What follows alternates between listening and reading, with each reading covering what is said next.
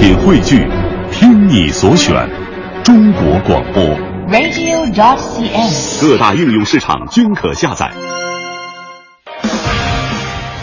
好，北京时间的七点零五分，这里是由一果生鲜独家冠名播出的《快乐早点到》节目。一开始呢，我们来说说哈我们身边的文娱新闻。嗯，作为二零一四年最受关注的电视剧《红高粱》，从开播以来都是收视率节节高升的，不光是吸引了很多普通观众的讨论啊，也成为了传媒圈内各路文化名人，包括意见领袖的关注焦点。现在呢，伴随着全剧播出超过三分之二了，剧情也是逐渐的深入，围绕高密本地官民之间爱恨纠葛的内斗剧情，剧情呢也是逐渐的告一段落了。现在呢，转而上升到抗战戏的阶段了。是没错。那根据了解呢，在之前的剧情当中，朱浩三为了拉拢国民党正规军抗战，向高密百姓强征军粮，无意当中是打死了四奎娘。呃，这个得知消息的于占鳌也是拉起队伍准备冲到县衙去报仇，却被张俊杰、黑眼、九儿等人阻拦。国难当头，众人力劝双方休战。在九儿、张俊杰的多方努力之下，朱浩三不顾于占鳌再三的刁难，亲自到四姑娘的灵前披麻戴孝下跪道歉，最终是缓和了双方的矛盾。他们也是自此达成了协议，共举抗日大旗，携手抗战。而这呢，呃，这一点呢，也是成为了全剧后半段剧情的一个转折点。不仅是完成了剧情的升级，也是将全剧的精神从个人小我的私人恩怨的表现，上升到了对国家大我、民族精神的展现。嗯，那对于这个剧情呢，编剧赵东林也表示说，面对日军的入侵、国难当头的外部环境，其实无论是当土匪的于占鳌，还是说国民党县长的朱豪三，呃，乃至啊像九儿、罗汉、花脖子，他们所有人身上的民族精神都被激发出来，团结一致，每个人身上最美好的一面呢，也在这部剧当中表现出来了。嗯，那赵东林也说了，说中国人从只知有家不知有国到外敌入侵的残酷现实当中建立家国情怀，始终不是一件浪漫的事儿。从三十年代人性的野蛮生长到战争当中的人性觉醒，一步步走过来，我们应该正视那段历史。也因为这样呢，在剧情的设置方面，他特地的设定出了几条线索来表现当时的形势和各种人的反应。比方说韩复，呃，这个。呃，这个韩复渠啊，他要跑啊，对对对对对，还有像野村不断的游说这个于占鳌和花脖子、中央军两个团长卷粮逃跑等等，嗯都在剧里激起了很大的矛盾。那目的就是用这些铺垫来反衬出这个于占鳌还有这个黑眼这些普通人眼中的土匪，他们在国难当头的危急情况下是怎么样完成呃为个人到为民族、为小家到为国家的一个巨大蜕变。呃，淋漓尽致地展现出了在那个时代下，一个普通人为国家、为自由英勇不屈的一个斗争精神。当然，我们这个之前看《红高粱》的时候，很多人都是为了看周迅啊，嗯看着看着呢，就变成了看抗战剧了，嗯又成了新的抗战剧。抗战剧从最早的时候，我们小的时候看的那种，可能是看历史哈，哎再到慢慢的看看看看，变成了看神剧。看神剧，再到现在，抗战剧呢，好像又有了一些新的蜕变，也是嗯抗战剧在我们心里不断的变化。嗯所以大家有时间的话，自己去看看《红高粱》，可能可以得出一个自己心中的答案。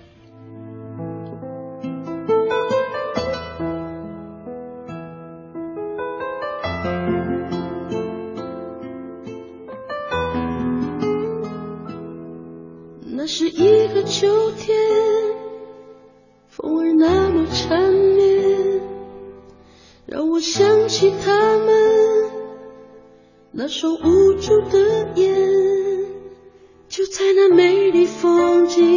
相伴的地方，我听到一声巨响，震彻山谷。就是那个秋天，再看不到爸爸的脸。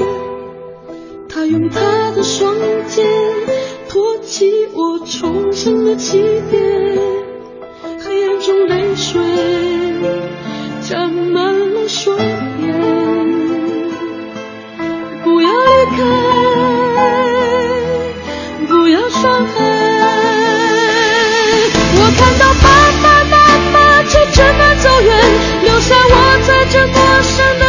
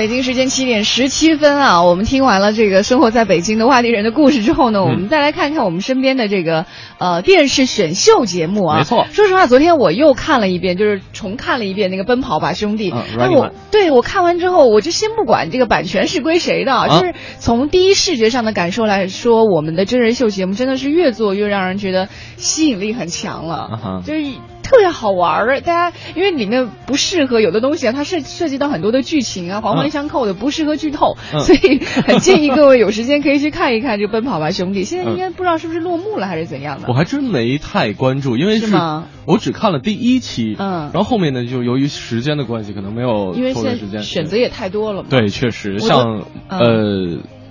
之前的最早的这个第一批真人选秀节目，芒果台的哈。芒果台的嗯。什么超女啊、快男啊，再到什么我是歌手啊，再到什么中国好声音啊，嗯。这个特别的多啊。现在确实是打开电视机，可能你从多少台到多少台，这一段时间在周五的晚上，你总有适合你的一款。对，而且湖南卫视明年要推出一个暑假期间举办的全方位的一个偶像选拔活动，叫做《偶像来了》。嗯，呃，取代之前非常火爆的超女快男。嗯这段时间呢，从这个芒果台广告资源招标会就传来消息，说这个新的选秀栏目《偶像来了》夺得了冠名费是四亿元。是，那也有网友笑称哈，说这个偶像来了，冠名四个亿，一个字儿，那就是一个亿啊！这个真是品牌的力量。对，那资本涌入也是大浪淘沙，拥有顶层设计和二十多个自家一流制作团队的湖南卫视的一个成功密码，绝非是每个卫视都能够复制得了的。对，那在这一次的广告招商会上呢，湖南卫视也透露了，说明年四大重头季节，呃，这个季度节目呢，将会是一个是我是歌手，大家都非常熟悉了，还有花儿与少年也要继续了，爸爸去哪儿这个是品牌栏目，还有一个就是刚刚说到的偶像来了，嗯，偶像来了也是湖南卫视在二零一四年退出选秀类节目之后的又一次出发。嗯从他的招商会的描述上来看呢，比赛的定位和往年的超女快男其实没有什么太大的区别，都是选偶像。但是呢，节目却是首次打破了湖南卫视选秀按照性别来划分的界限。嗯所以可以看出是做了一次比较新的尝试了。是，这是湖南卫视芒果台的《偶像来了》。刚才有朋友说哈、这个四个字儿，一个字儿一个亿。其实呢，啊，这个比他吸金类呃怎么说吸金能力更强的还有《我是歌手三》。哦，这个整体的广告将达到十个亿。嗯如果说把这三也算进去的话，那就是一个字儿两个亿了。但是它是整体广告了，不光是是冠冠名费了。没错啊，那在《爸爸去哪儿三》五亿价码签约伊利之后，这个《我是歌手三》的冠名权也是拍出了高价。那最近呢，在长沙举行的湖南卫视年度招商交易会上，《我是歌手三》连续三年被某品牌洗衣液拿下了。那这一次的冠名费则达到了三亿元，比第二季是增长了五百分之五十。嗯，那在现场拍卖交易的一部分环节当中呢，《我是歌手三》的广告总额已经达到了八亿元。嗯，有很多的企业代表的估算哈，他说《我是歌手三》整个节目的广告额就有望达到十亿。哎，我就在猜哈，你看，在我们看《中国好声音》的时候，华少那个嘴皮子特别的溜，嗯中国好舌头啊，嗯呃，当时整个冠名费是两个亿，嗯，那就那么多的字儿。十个亿的话，得请多快的舌头能在固定的时间内把这些广告读完呢？那在现场呢，节目的总导演洪涛啊，也没有透露说在孙楠之后新的入围参加歌手的名单。嗯但是我们了解到的情况呢，是《我是歌手三》有望迎来包括像韩红，嗯还有像这个赵传在内哎的很多实力唱将。嗯而且从各方的消息都表明，湖南卫视正在积极的邀约张靓颖的加盟。嗯张靓颖呢有望在零五年之后重返湖南卫视歌唱节目的舞台。啊，总之呢，二零一五年看起来是欣欣向荣的样子啊，在这个电视行业当中，而且这个。呃，我看了一个昨天的调查，是说在咱们北京啊，平均每个每天老百姓看电视的时间呢，达到了这个三点四个小时。三点四。对，我就特别奇怪，我觉得我应该是因为我不太看电视嘛，你不是平均，对，我是绝对是拉后腿的，拉那就 不知道谁把我拉上去的。我说一天，你比如说我我一天一个小时都不看的话，那就意味着有人得看六点八个小时才能把我给扯平了，我已经有将近一个月没打开过电视机了。是吗？你的电视机你确定还是好的吗？现在都是现在都是用 Pad 看啊，对对对，用 Pad 看好像嗯方便一些。是嗯呃，再来看一个，事儿咱们再来看一个事儿，也是电视小荧屏上的一个啊，这个我们都非常关注的这个怎么说，也叫综艺节目吧，央视春晚啊，今年的央视春晚真是已经被说烂了啊，这个从之前的可能换总导演，最开始说冯小刚可能会当，后来又说哈文。后来又换出各种各样的人选，最后这个花落谁家啊？大家现在都心里有数了，是哈文最后拿下了春晚总导演。但是呢，除了这个总导演这样一个名额哈、是大家一直来在关注的，还有一个人大家也很关注，或者说还有一类节目，就是春晚的魔术类节目。魔术类节目好像每年都会遭到吐槽，嗯而且就有那么一些特别。特别有意思的人，说实话，魔术大家都知道都是假的，对不对？对没有人没有人会说，哎呀，他就是一定会变出个大活人来，啊或者怎么那个刀插进去，他就他就飞在里面就没了之类的。啊春晚上没有这么血腥的。对 对对，这都是一些就是大家都知道是假的东西，但是呢，其实你不揭穿它，它特别特别的美好。对可是每次你只要在看春晚的时候刷一下各种的这个帖子、贴吧呀、什么的，啊，或者微博啊、朋友圈啊，总有人就说：“哎呦，这个太简单了，我知道怎么回事。”你看完之后，你就觉得这什么呀，就啊立马就破破气场了哈。是。那在现在有媒体报道了，说这个魔术师刘谦呢，日前是为大魔术师奇幻秀站台。嗯。那提到周杰伦日前透露出。这个想娶女友昆凌的消息，那早前呢就有传周董和六位魔术师，这六位魔术师呢也包括了刘谦在内啊，他们是在一起会面了，嗯讨论魔术表演的一些细节。他们是密谋要在二零一五年的一月举办一个魔术婚礼。是那对此刘燕也呃刘谦也坦言了，说两人无论在什么场合碰面，都会变成魔术教学。啊，这个周杰伦呢非常喜欢魔术，大家都很清楚。那传出呢将以魔术作为婚礼的主题。刘谦被问到说周董有没有跟他请教的时候，他说两个人都是魔术的超级狂热者。不过他也说了，说婚礼呢还不确定，呃，周董会出什么，但是主要还是以他自己的创意为主。而提到自己的感情状态，刘谦则是非常大方的表示说，有在想跟女友的婚事，但是呢太过忙碌，不过也不排除闪婚的可能。嗯啊这个是一个八卦的事儿，了。那最近呢，其实呃，刘谦是经常在各地巡演。或许已经很长时间没有在公众面前露面了。他说老，说目前正在筹备下一轮巡演的一个细节，以及做自己的节目，也透露不会参加央视的春晚表演，以及今年的年初啊，这个王一峰在春晚魔术表演穿帮，他说自己也是常常失手的，这就嗯跟歌手唱歌走音一样，只是需要懂得如何靠经验让它变变得更加完美。啊，这个真的是一个非常非常善意的一个说辞了，嗯就像歌手走音一样。呃，这个魔术呢，在尤其是刘谦走上春晚之后，也让更多的老百姓对于他会觉得说，哎，原来生活当中这么近，因为他是近景魔术嘛，就是动作量也不是特别大，对，所以就很多老百姓觉得说，原来这么近，这么简单，我们也可以完成一个魔术。嗯，所以有很多的，尤其是一些男生，就会去学魔术，觉得这样的话。就跟最早的时候男生去学看手相一样，就假不假式的。男生什么时候还学过看手相？不是说学弹吉他吗？不，你那个都是太太太太那什么了。因为弹吉他你只能远远的弹嘛。然后看手相。实在啊。不是，我听身边的男孩说的，说那个时候我们读书的时候，很多男孩就学看手相，就这样的话你就借机可以摸女孩的手。完了以后这两年你知道，这两年就开始学魔术了。嗯。因为这样学魔术的话，就会也可以摸女孩的手。呃，进的魔术嘛，就女孩会追着你问为什么，然后你这就可以可以可以开始拿着它，这个就是一招。你看我又告诉你了，是不是？我觉得手太笨啊，掰扯不过来。对，这个是关于今年的央视春晚啊，魔术可能我们在刘看到刘谦的几率就不是那么的大了，或者可能他真的就不会出现在舞台上了。但我们在其他的这个综艺节目当中，包括像《大魔术师奇幻秀》当中，也可以看到他的身影。雨淋湿了天空，回答更讲究。你说你不懂，为何在这时牵手？我晒干了沉默，回得更冲动。就算这是做错，也只是怕错过。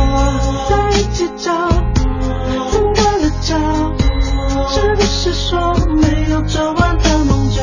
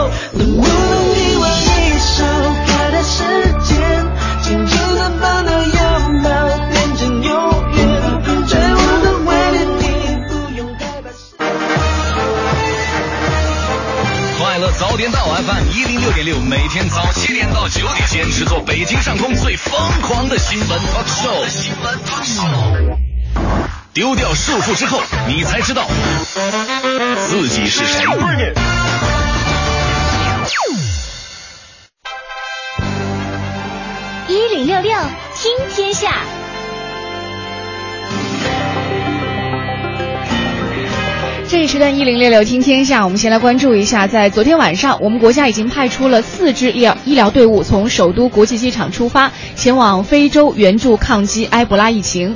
截止到目前呢，我国已经连续四轮向西非疫区国家提供了总价值大约是七点五亿元人民币的紧急现汇、粮食和防控物资等等援助，并且已经向西非疫区国家派遣了三百多名的医护人员和公共卫生专家。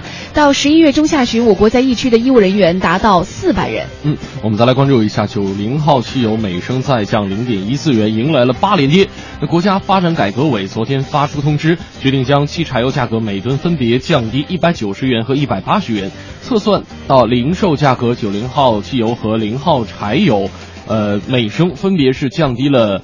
零点一四元和零点一五元，调价的执行时间是十一月十四号的二十四点。对，也就是今天的零点哈。啊，没错。这个是七月份以来连续第八次下调成品油价格了。嗯那这次调价落实之后呢，七月以来的九十号汽油和零号柴油的零售价格每升累计分别降低了一块一毛一和一块二毛五。嗯那国内汽柴油零售价格呢，已经普遍跌回到了六元的时代。没错，再来看一看，昨天开始呢，北京法院对首批十一辆查封、扣押的京牌小客车进行网上司法处理，并且设置了竞卖竞买的最高价。有摇号资格的公众可以通过竞买程序获得被北京法院查封扣押的小客车的所有权，并且按照相关的程序办理车辆转移登记手续。今后呢，竞买逢单月进行。嗯，再来看一下，昨天有一份过半受访北京人支持长期单双号限行的调查问卷，引起了大家的争论。嗯有人认为说调查问卷本身设计呢都不科学，嗯有将 APEC 蓝完全归功于单双号限行的嫌疑。对，那北京市的环保局相关负责人表示说，单双号限行属于临时性的措施，不会常态化，会在会议结束之后告一段落。也有专家表示，今后治理大气污染和交通拥堵，仍然是要靠综合手段、科学治理。嗯，那再来关注一下，十一月十号晚上，由珠海飞往北京的南航 CZ 三七三九航班呢，因为发动机机械故障，在起飞一个多小时之后备降广州白云机场，无人员伤亡。这一次事件当中，当两百多位乘客近乎绝望的时候，机长的一句“本人经过严格的训练，有能力控制好状况，有能力将大家安全送到陆地上”，让大家安静了下来。没错，那最近呢，当事机长五十多岁的贺中平接受记者采访的时候也说了，说乘客听到那番淡定播报，并非他本人发声所说，而是他把这番话告诉副驾驶进行广播。当时呢，的确是有这样一个信心，平安落地，也必须给乘客信心。他表示说，只是尽到了自己应尽的职责，仅此而已。嗯，很多人在事后呢也是这个翻出了说，这位机长呢之前曾经当过多年的战斗机飞行员，是所以其实面对各种的这种呃在空中的一些压力来说，嗯可能这抗压能力会相对好一些。嗯之前快乐早点到呢也是特别为他做了一期特别的节目，嗯我们在周末的时候还是要再一次向这位机长呢表示我们的敬意。快乐早点到，给生活加点料。北京时间的八点零九分，这里是由一果生鲜独家冠名播出的《快乐早点到》，在周末的早上向您问好，各位好，我是黄欢。你好，我是盛嗯轩。今天虽然是周末，但是呢，很多朋友都是在今天呢会。呃，照常上班啊，嗯呃，跟我们一样啊。对 刚才呢，有朋友问哈、说这个呃，整点之前那首歌叫什么名字？名字叫做暖男，嗯，呃，然后呢，是谁唱的？呃，目前没有一个啊确切的说法是他谁唱的。啊，好，大家可以回去搜索一下。另外呢，有朋友在这个微信平台上跟我们分享说，南五环距引路池桥大约一公里的地方有一个超大的运输车辆在换胎。啊，那是占用了最外侧的两条车道，并且呢没有设置三脚架，车辆是已经堵到了德茂桥区。后车呢，啊、车后还有一起追尾的事故发生。哎呀，呃，如果说这个有交警部门啊听到我们的节目的话，呃，看看能不能抓紧时间去去去处置一下啊，这个其实现在嗯大家也可以拨打那个急救电话嘛。嗯、对对对对对，那也是提醒咱们这个呃经过此路段的朋友们啊，这个小心驾驶。是在南五环距离引路池桥大约一公里的地方，有一个超大的运输车占用了最外侧的两条车道啊。呃，谢谢各位的这个在路上的提醒吧，因为嗯我们在路上呢或多或少哈，就刚刚哦，刚刚那首歌叫做这个崔子呃，崔子格的暖男。对对对，啊呃，呃，我们也是特别提醒在路上的朋友，如果你正在路上开车遇到了什么样的状况的话，其实也可以通过发送微信到文艺之声的微信平台，我们可以互相帮助大家，嗯来这个规避一下。比如说有些路段比较拥堵的话，我们就不要再往那边走了。没错，可能我们在这个堵车的时候，特别希望自己车能变形。对您知道，因因为这个以前看这个黑超特警队。呃的时候，就是特别羡慕他们那个特警队的车哈，在比方说拥堵路段特别赶时间的时候，那车就能变形，然后可以起飞，可以绕着这个地球跑两圈那种的。所以呢，这个接下来跟大家分享这条消息，就是咱们一起来畅想一下畅想一下，预想一下，说以后的交通工具能是变成什么样子？嗯，呃，首先有一个呢特别有意思，叫做太空电梯啊。太空电梯支持者梦想着这个太空电梯呢会成为未来太空的一个新通道。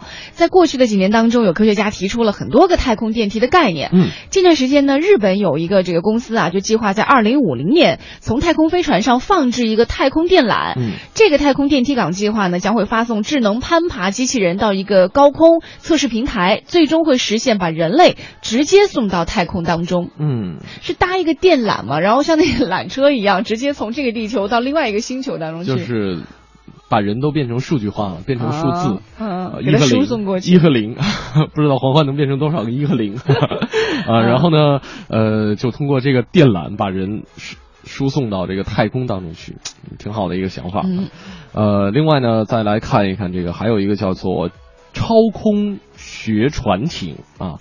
在军事领域当中呢，超空学现象是指在水中移动物体周围形成的气泡。在气泡消失之前，是有助于物体在水中移动的。那目前呢，超空学现象可以适用于交通工具、牵引船只或者是水下交通工具，减少它们的水中阻力。嗯啊。这听起来很绕哎，目前还没有办法想象。嗯，我们来说一个，就是起码让我们的想象可以触及的地方吧。嗯一个是磁悬浮太空舱。嗯，磁悬浮我们都知道，平时在这快轨当中都用到了。那它的系统是非常的强大的，尤其是磁悬浮轨道系统非常强大，嗯它足以将一个乘客的乘客舱沿着轨道弹射到大气层。美国有的工程师呢，就早在上个世纪八十年代提出了一种这个弹射环路结构，就是无论是过山车电缆系统，还是说炮弹类型的发射，它的主要思路呢都是高速抵达太空轨道。哎，呃，还有一个叫做低空飞机，这跟我刚才说的在黑超特警队当中那变形的汽车就是有点像了。嗯，呃，因为这个近几十年来，运输系统是一直尝试着跟有趣的航空效应来结合在一起。事实上呢，机翼更加接近地面，它的飞行效果是更好的。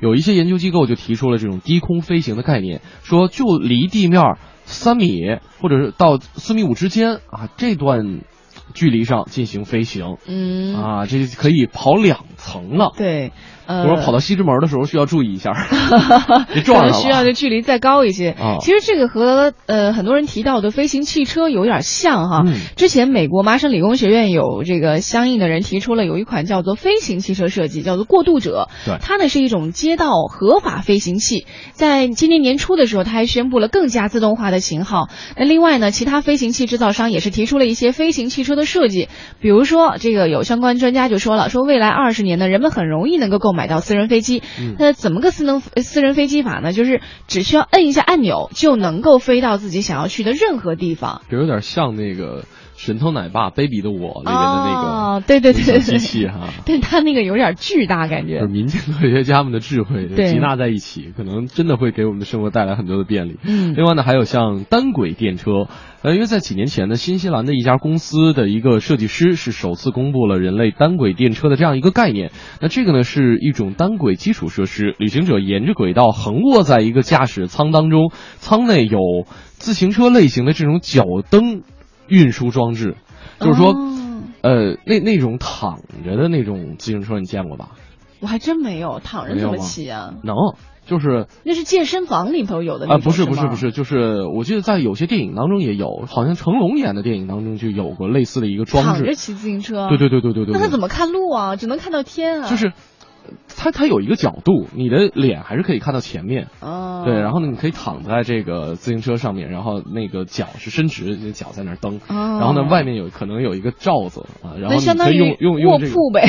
对对对，然后你用你自己的身体的倾斜，就有点类似于玩没有那个车把是吗 没有，类似于玩哦 pad，、就是你你倾斜过来，它可能就往这一个方向去、去转弯啊。这个有意思。对，然后呢，这个就是刚才我们分享的这个单轨电车，它是呃不用你转弯，它是固定在一个轨道上的，你只要提供动力就可以了。哦，就不需要控制它的方向，什么左转右转，你跟着轨道走，就跟火车一样。你也不用。看路了，别怼着前头车就行了。嗯，其实呃，我们之前如果小一些年纪的话，可能会觉得，哎，这什么呀，太可笑了。但是你慢慢慢慢长大，发现你之前很多时候在在在在觉得不可能、不可思议的东西，都在逐渐变成现实的时候，你就发现人类的智慧实在是太伟大了。嗯，嗯，还有一种特别有意思，叫做道路列车。道路列车它是一种智能交通系统，就是汽车和卡车都能够在高速公路上自动化行驶。嗯直到他们需要转向不同的目的地。嗯，那专家说了，当高速公路变得更加拥挤，如果你开着汽车是自动行驶的话呢，你会更加的安全一些。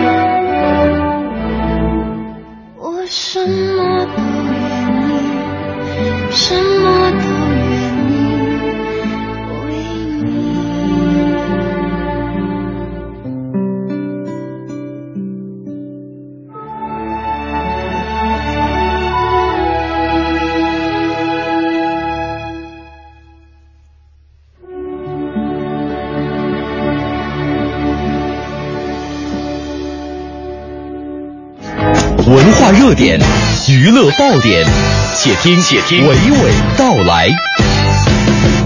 快乐早点到，给生活加点料，朋友们，大家好，我是李伟，欢迎收听今天的娓娓道来，和你来分享最新的文艺动态。第二届二零一四年乌镇戏剧节闭幕，虽然有些日子了，说起这届戏剧节的回味体验，本届乌镇戏剧节古镇嘉年华单元。吸引了来自五大洲超过三百组艺术表演团体，以乌镇西栅的母屋石桥、巷陌甚至乌篷船为舞台，带来超过一千五百场演出，尽情欣赏世界街头戏剧、现代表演艺术、音乐汇演、曲艺杂耍等，艺术和观众近距离，成就了乌镇戏剧节的看点。参演者首先感受深刻，第一次来这个乌镇戏剧节，去年听说过，但是。没来，没赶上，挺遗憾的。这次来感觉挺好的。这个是作为一个青年艺术家之间的交流会，给我们感觉非常的有创意。作为期待一部戏剧在现场演出，等待一年之后终于看到田沁鑫的青蛇演出之后，观众方女士说，心情是久违的愉悦。哦，我知道的，这部剧在二零一三年排演好的时候我就知道，但是那个时候没有机会去看，特别期待，因为田沁鑫导演是一个很厉害的导演。第二届乌镇戏剧节落幕，也预示着第三届筹划工作开始。组委会透露，第三届乌镇戏剧节将会在二零一五年的十月十五号开幕。赖声川出任第三届戏剧节轮值主席，孟京辉导演将担任艺术总监。宣布主题由首届的应。伸出触角到第二节的幻化成千，再到第三节的成。忙完乌镇的戏剧节，导演赖声川紧急慢赶的回到北京，参加了近日举行的网络互动平台共同推出的新秀青春版《暗恋桃花源》的最后四场决赛评审工作。今年话剧《暗恋桃花源》从一九八六年在台湾地区首演，二十八年来，经过林青霞、黄磊等演员的多次改版巡演，广受好评。《暗恋桃花源》青春版演员征选进入总决赛，一直持续到昨天结束。最终脱颖而出的五位选手将成为青春版的主演。作为编剧也是导演赖声川在看完所有选手表演后表示：“我觉得很感动啊，看一天的暗恋是真的沉浸进去了。我自己还是很感动。我觉得《暗恋桃花源》，我们二十八年前创造的它。”然后他可以还这么有他这样一种响亮的生命，在这些年轻人的表演中啊，我还是很感动。我也觉得他们也感受到、体验到《暗恋桃花源》的一种力量。他们都二十岁上下，真的很难去找到能够百分之百体会到江滨柳跟云之凡他们的命运的。但是我们找到了，我觉得我们我看到一些演得好的，他们对那个细节的注意。以及他们对那个大的情感的投入啊，我觉得那个是非常可贵的。我们将来这个呃新秀版《暗恋桃花源》绝对很精彩。媒体也不忘提到赖声川导演的老搭档演员黄磊可爱的女儿多多，将来是否也会受邀参加剧目演出《子承父业》？赖声川是这样回答的：多多是跟着我们剧组很久，从他生下来其实就是暗恋的剧组的一份子，所以他非常想演。但是他当然还是个小孩嘛，所以他见到我第一句话，可不可以演？可以演了吗？我我会说等你再长大一点。但是我们曾经想过一个很好玩的想法，一个小孩版的《暗恋桃花源》，那他当然就是演员之凡当之无愧。这一边是热演剧目再招新人演员推出青春版，而另一边则是资深导演郭世行带来的最新的舞台作品《暴风雪》，将会从十一月十七号，也就是下周一开始在国家话剧院首演。话剧上演了一个颇具黑色幽默意味的荒诞故事，同时也延续了郭世行一贯特点，直指人心。剧中人说：“地球的冰河期就要到了”，生动表达了对于人彼此关心产生温暖的呼唤。林希月、贾尼、刘洋等国家话剧院青年演员出演的内部场，让影像策展人王先生看后表示，剧目非常精彩。郭老师这戏挺不错的，我没有想到这么精彩。通过这么一个故事，把那个各种大学里边一个贩毒的故事。车受阻的这么一个故事，完了把方方面面不同身份的人那种人性当中的美感也好，还有就是人性当中的那些问题也好，都暴露的是无疑。而且整个的真的说，在表现那么复杂的一个情节当中呢，他在话剧舞台上真的挺神奇的。比如说他的转场啊、灯光啊什么的都挺棒。而从事互联网行业的那女士感受到了剧目对社会的警示意义。这个剧呢，就是比较让我们耳目一新。短短的这一个半个小时当中，也把所有社会上的一些现象凝聚在这个整个的个各个环节当中，也给人们一个启迪，社会的一个警示。一位卫星女大学生的观后感也有独特的角度，讲的故事还是挺多的，稍微有点像电影的感觉吧，探讨了非常多的社会热点问题，呃，媒体在整个社会热点问题当中的作用，就这一点的探讨，我觉得还挺深刻。今天的内容就是这些，明天见。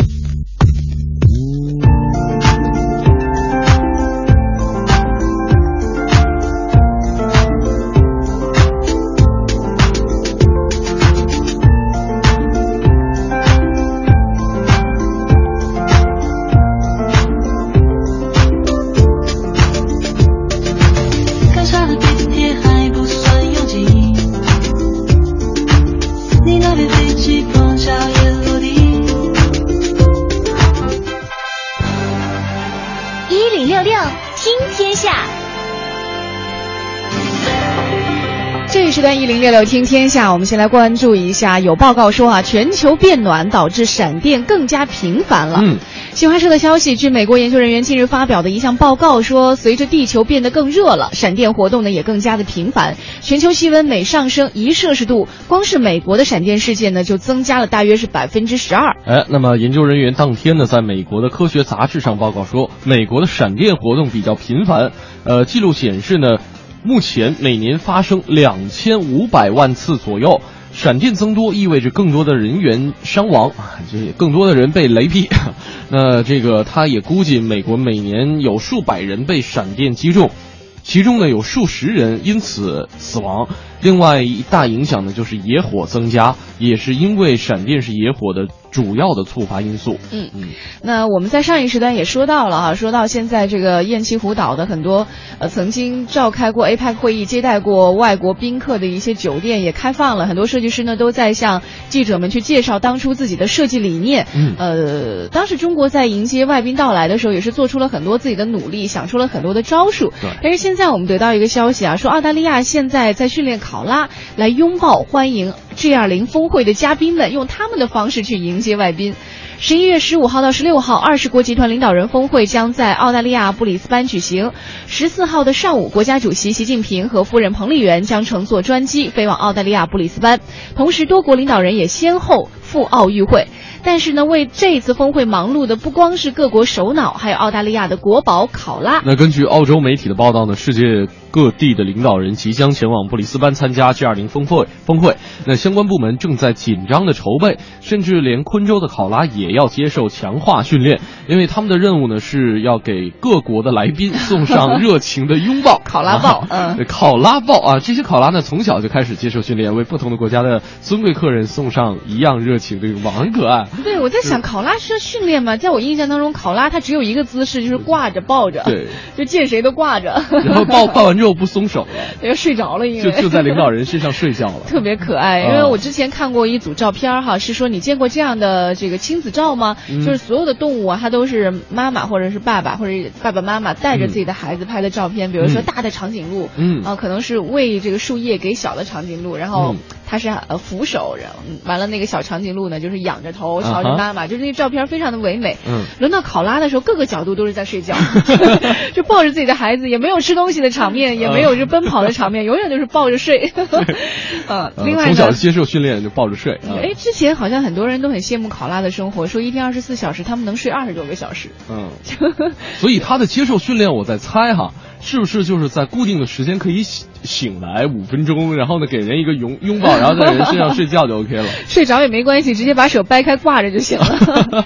再来看一下日本啊，妻子对丈夫，丈夫对妻子都会有各自的一些期望。是日本经济新闻刊文指出了，正是因为夫妻两人呢是世界上最亲密的关系，有些期望才更难说出口。嗯，但是双方如果坦诚相见，或者更能够构筑一个良好的夫妻关系。是那日本的丈夫对妻子的期望当中，希望妻子永葆青春。是压倒性的居多，呃，也许呢，因为厨房是最能够体现妻子本领的地方，所以呢，在好好收拾下冰箱是排在了第二位啊。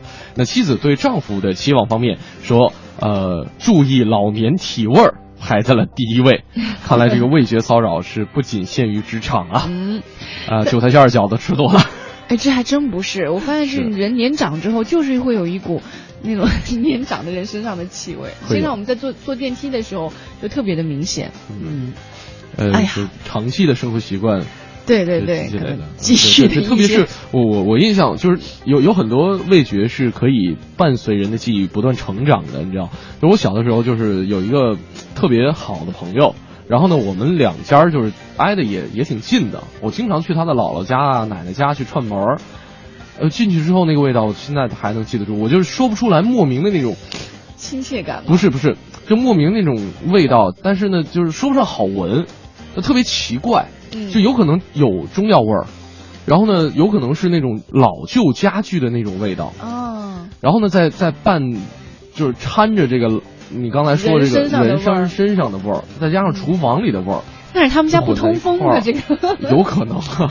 啊，我们再来看一下美国啊，美国中文网有个报道说，纽约市一名外科整形医生呢正在研究一种新型的短期隆胸手术，嗯号称是短期隆胸的效果将会维持仅仅两三个星期，嗯让这些想要感受隆胸效果的女性呢，又希望能够有机会反悔的女性能够有体验的机会。是这个整形医生叫做劳威，他说了，说大部分做这种短期隆胸的女性呢，都是为了即将到来的特殊活动，比方说结婚啊，结婚啊，纪念日啊，或者是度假呀。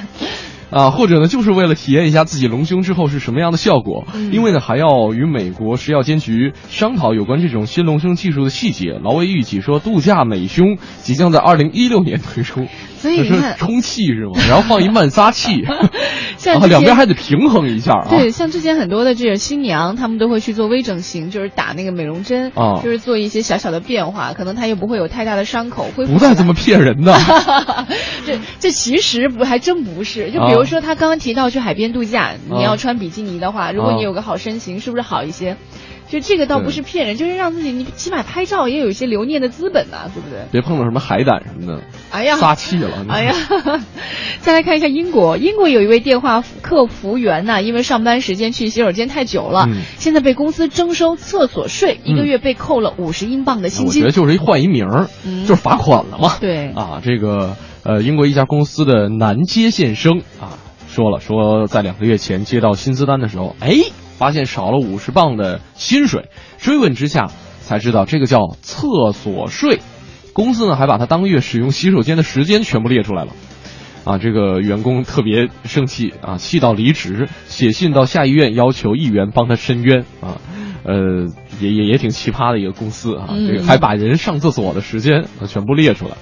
然后呢，英国下议员的这个呃下议院的议员呃穆恩得知之后呢，就谴责该公司的做法啊，你怎么能这么做呢？啊，说这个损害员工健康嘛。呃，这个人人上厕所，这个人人之常情嘛。啊，这个被投诉的公司说了，说厕厕所税不是公司的政策，说电话客服人员长时间不在的话，这个会被减薪啊。就是说刚才我们说这扣钱，也是强调员工有足够的时间休息跟上厕所。可能他如果说上洗手间的话，别人给你半个小时的时间已经足够了，也许他去的是三个小时也说不定，所以才因为长期不在 八个小时，早上七点打卡，打完卡之后就一直到下午不见了啊人就不见了。你干嘛去了上厕所，不是为了逃班也是够也是够拼的啊。对，再来看一下日本啊，日本长野县有一个温泉浴场推出了叫做苹果温泉的服务。嗯一个刚刚收获的苹果漂浮在温泉池内，那游客闻着苹果的芳芳香来享受温泉，啊，我就很纳闷儿的，这苹果是怎么漂浮在温泉池里的？扔上去的，而且扔上去它为什么不沉底儿呢？苹果不会沉的。对，真的假的？真的，你下次苹果放到水里不会沉吗？不会沉，你下次就是不需要太多水，就是家里的那个池子。啊我每次都是用流水冲这个苹果，啊，从来没泡过盆哦你去。试试，因为我们经常泡，它就是浮着的。哦，长知识了。但是有一点，我就觉得我们家即便是买十个苹果，也很难闻到，就是如果你超过了一两米，芳香对对对，它这苹果到底是什么什么品种的？啊，这个来看一看这个具体的情况啊。说这个一大早呢，呃，浴场的职员就会把苹果放到浴槽里边儿，然后瞬间，整个浴场都充盈了苹果的香味儿。是不是真的呀？这苹果上面都喷着香水儿了。对，这浴场方面也说了，说苹果温泉呢采用上田市周边产的苹果，男女浴场每天将用一千三百个。这浴场一开始营业，游人便纷至沓来。其中一名六十岁左右的游客说：“闻着香香的香味儿啊，甜甜的香味儿，心情舒畅。如果有机会，还想再来。”我我没法想象哈，就苹果到底能有多香，但是我就能想象它有多好吃。就我在想，这个温泉如果足够干净的话，会不会有乘客就是比方说泡温泉很容易出现一些反应嘛，饿呀，或者说低血糖啊，或者高血压呀，或者头晕脑胀啊，这这个时候旁边有一苹果，叭抓过来吃一口，哎呦，对，还真保不准哈。啊，热的苹果，对，苹果汤啊，日本其实好多温泉都挺新颖的，比方说。就是露天的，就着雪，就是下雪，然后就在里头泡泡温泉，对，感觉很棒。然后旁边还有猴子，嗯，猴子脑袋上还有一顶了一层雪，跟猴子一起泡汤，还挺好玩的。对，再来看一下英国，提到电脑专家呢，可能呃我们脑子当中浮现出来的都是这个戴着眼镜的年轻人啊，哈，就年纪也不会太大，但绝对不会是个小孩儿。哎，但是英国有一个五岁零十一个月大的男孩，名字叫做阿扬库雷西，通过了微软系统管理员认证考试，嗯，获得了微软证书，成为了世界上最年轻。的微软认证的电脑专家，你看在这方面我们不不服都不行啊！对，五岁零十一个月大，十六岁不到的一个孩子拿到了微软的认证的这个专家的这样一个称号哈。那么他是从三岁开始，也就是说用了不到三年的时间。他从三岁开始就在爸爸的带领之下走进了这样一个神奇的电脑世界呢。现在呢是在位于考文垂家中拥有自己的电脑实验室。他是花了五个月的时间备考，一举中第了。哎呀！玩了不止五年了都。对，世界之大，无奇不有。好了，北京时间的八点五十六分，这里是由异果生鲜独家冠名播出的《快乐早点到》。今天的早点到呢，到这里就要告一段落了。待会儿是宝木和小森给大家带来的综艺对对碰，更多精彩内容你也可以关注一下央广网三 w 点 cnr 点 cn。那我们的节目呢，明天早上的七点钟再和您再会喽。我是黄欢，我是盛轩，明天再见，拜拜，拜拜。